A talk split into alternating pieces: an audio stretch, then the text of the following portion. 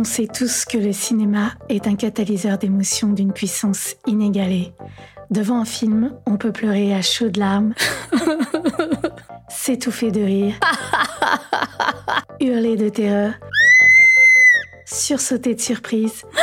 Bref, vous m'avez comprise. Ces émotions, chacun à sa manière, nous les éprouvons tous. Elles signifient que nous sommes vivants. Dans ce podcast, je vous propose de vous faire découvrir ou redécouvrir un classique de l'âge d'or hollywoodien en me basant sur l'émotion fondatrice que ce film renvoie chez moi. Alors c'est vrai, le cinéma classique peut être perçu comme ennuyeux, daté ou comme la chasse gardée d'un troupeau de cinéphiles condescendants et pas très inclusifs. Que nenni, le cinéma classique peut être captivant, riche, subversif et accessible. Dans nos déambulations sur la cartographie des émotions, j'espère vous donner un autre éclairage, vous amener du plaisir et surtout vous donner envie de voir ou de revoir ces films qui me sont chers et qui aident à vivre. Alors, laissez-vous embarquer dans la fièvre des émotions.